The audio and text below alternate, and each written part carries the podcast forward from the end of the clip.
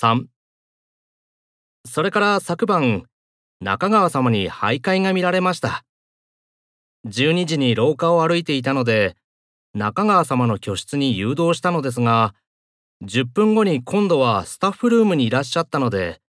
落ち着くまで談話室でお話をしてからまた居室に戻っていただきました。最近徘徊が続いているようなので怪我のないよう注意をお願いします。